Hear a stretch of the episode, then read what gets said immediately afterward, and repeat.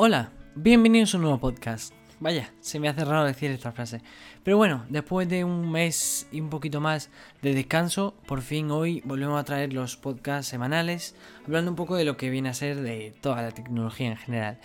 Bien, en el día de hoy hablaremos de varias cosas, pero entre ellas la más importante se encuentra el sorteo que realizamos el 21 de diciembre. Además hablaremos del puerto universal y de la Google I.O. de 2020.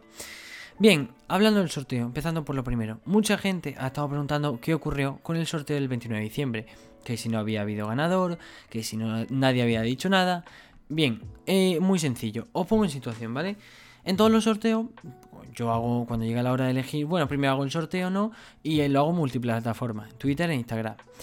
Cuando llega la hora de elegir el ganador, se cogen a todos los participantes de ambas plataformas, a los que hayan participado en ambas y plataformas se le suma como un punto más y eh, se meten como en un aleatorio. Coge una página y meto todos los nombres. Entonces coge de ahí un aleatorio. Bien, el primer nombre que sale, yo siempre llamo el falso ganador. Eh, no lo cojo porque es como. El primero, yo tengo esa cosa de que el primero no lo voy a coger. Ya que lo acabo de poner, entonces vuelvo a hacer eh, otra vez el aleatorio y ya sale el nombre del ganador.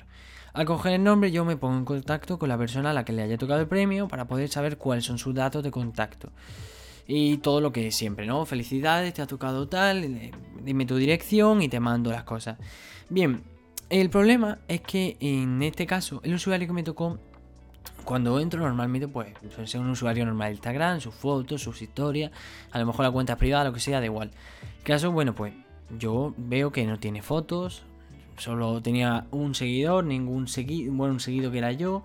Em, y, cero foto de perfil ni nada. Entonces, cuando lo veas así de primera vista es algo que te resulta raro. Pero bueno, lo, de por alto dije, bueno, le dije lo típico, había ganado y que le enviara los premios en el momento en el que me diera una dirección. Antes de ello, comprobé si cumplía el requisito y así era.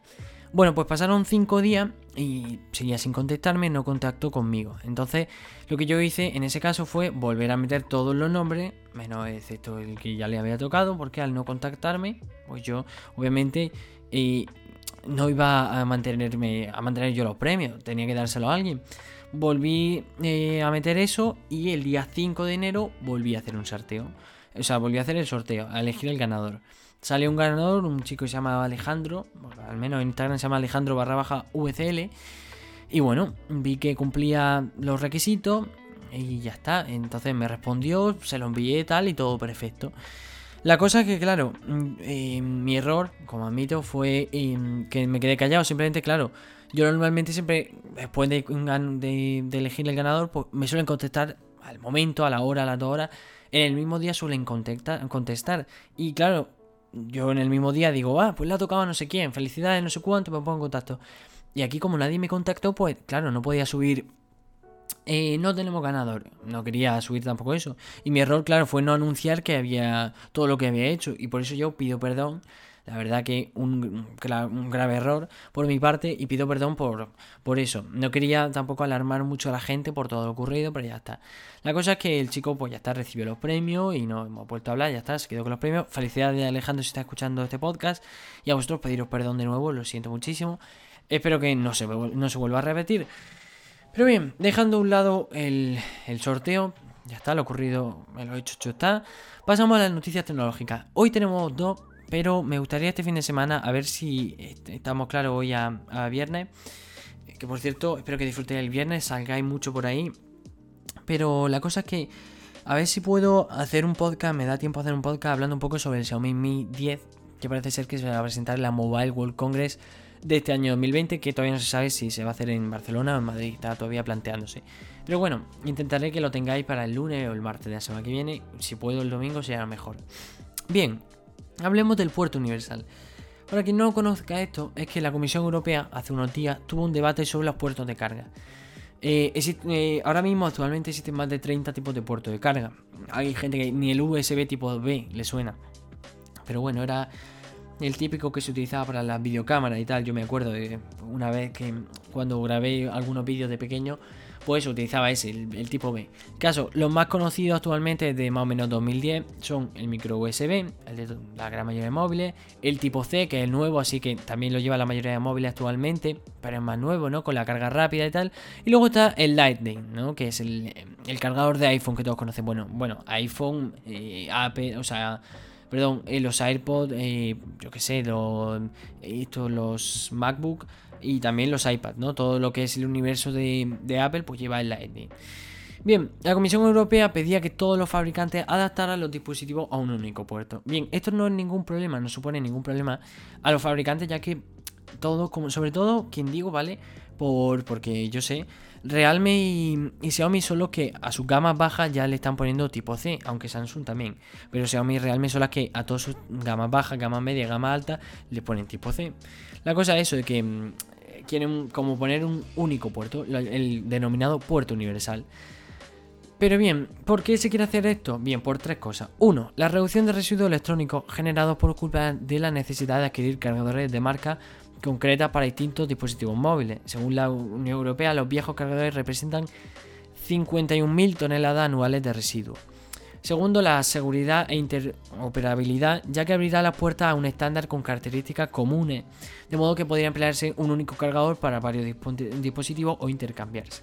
Bien, actualmente eso lo vemos, ¿no? Yo, por ejemplo, tengo aquí el Xiaomi Mi A3 que ya haré una review de un mes después de uso Em, bueno, tengo aquí el Xiaomi Mi A3 y yo el portátil pues, puedo cargar también con el mismo cargador. Hombre, no son los mismos, el mismo voltaje, ¿no? El ordenador tardaría mil años en cargarse, pero lo puedo utilizar, ¿no? Básicamente porque es el mismo, el mismo cargador.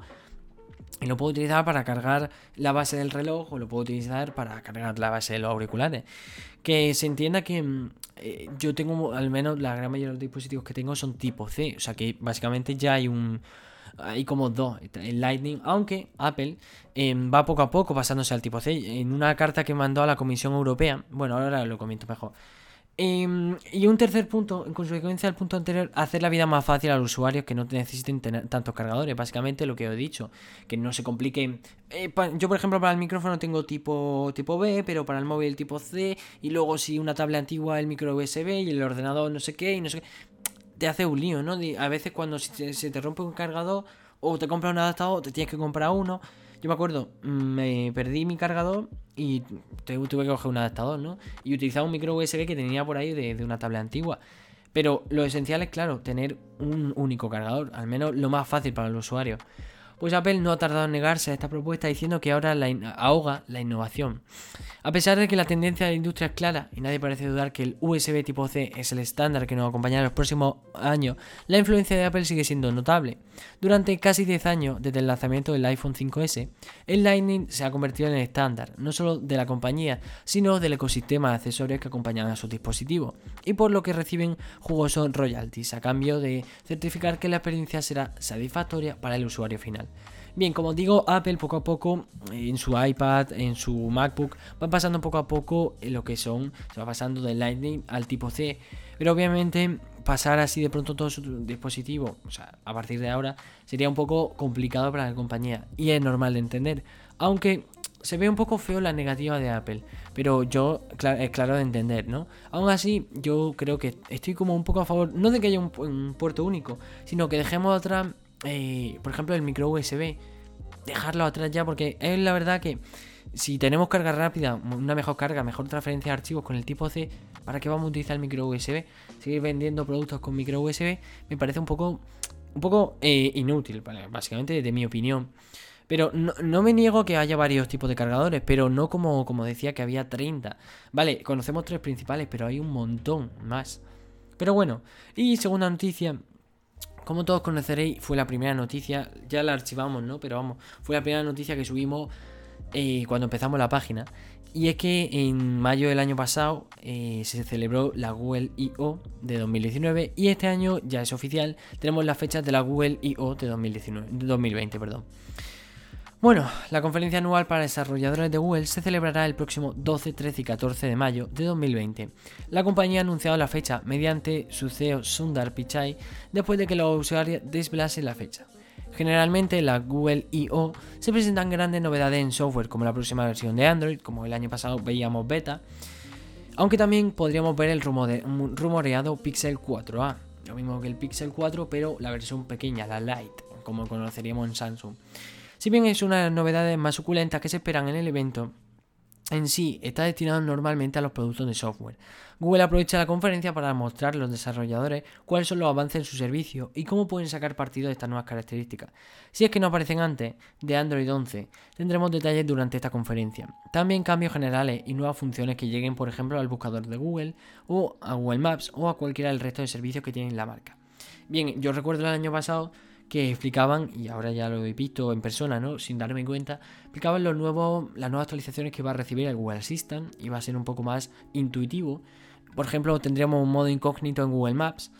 Eh, mejoraría el modo incógnito en Google Chrome. Veíamos varias cosas así, simplemente como varias mejoras en cuanto a software, pero también veíamos el Google, cómo presentaba el Google Pixel 3a, cómo presentaban em, estos nuevos tipos de altavoces, presentaron varias cosas. Pero bien, hasta aquí el podcast de hoy. Espero que os haya gustado. Por cierto, un poco tarde, ¿no? Ya a 21 de, enero. Pero bueno, feliz año, la verdad no he, podido hacer un podcast antes, me he estado tomando un descanso. Como siempre yo digo de que no hay que hacer las cosas muy seguidas. Aunque yo por ejemplo haga uno o dos podcasts semanales, empezaré a hacer al menos ahora, em, la cosa no es hacerlo todo seguido, seguido, seguido. La cosa es hacerlo y saber que mm, tiene un límite, obviamente tomarte un pequeño descanso. No tiene por qué ser un mes, puede ser una semana, pueden ser eh, cuatro días, pero tomarte un descanso para un poco para refrescarte ideas, para renovarte y para también no forzarte a, estar, a decir todos los viernes podcast, podcast, podcast. Sino, claro, yo lo hago por gusto, ¿no? Pero, pero eso, me gusta también ser un poco lo que viene a ser, un poco eh, subir constantemente. Yo que sé, una vez a la semana, pues bueno, tampoco es tan constante, pero al menos es algo seguido. Pero aún así, por eso me he tomado estas pequeñas vacaciones, pero vamos, como, todo, como os digo, todos los viernes, sobre las 6 de la tarde, tendréis el podcast hablando sobre tecnología. Espero que os haya gustado, como vuelvo a reiterar, siento mucho lo, lo ocurrido con el sorteo. Son cosas que pasan a veces, no todos los sorteos salen bien, hay pequeños problemas, pero vamos, yo ya está, quedó todo solucionado, espero que podáis perdonarme. Y ya está, deciros que muchísimas gracias por escucharme. Espero que os haya gustado el podcast. Em, también recordad que me podéis seguir en Twitter como Migitecno, en, Instagram como Migitecno también. Apoyarnos por eh, Patreon, si queréis pasaros por allí, os dejo el link en la descripción. Y recordaros que me gustaría que en los comentarios de YouTube me dejarais si os están gustando los podcasts, sobre qué os gustaría que hablásemos. Y si me estáis escuchando desde otra plataforma como puede ser Spotify, Google Podcast, Breaker, Anchor o Google Podcast, cualquier tipo de plataforma, incluso Apple Podcast.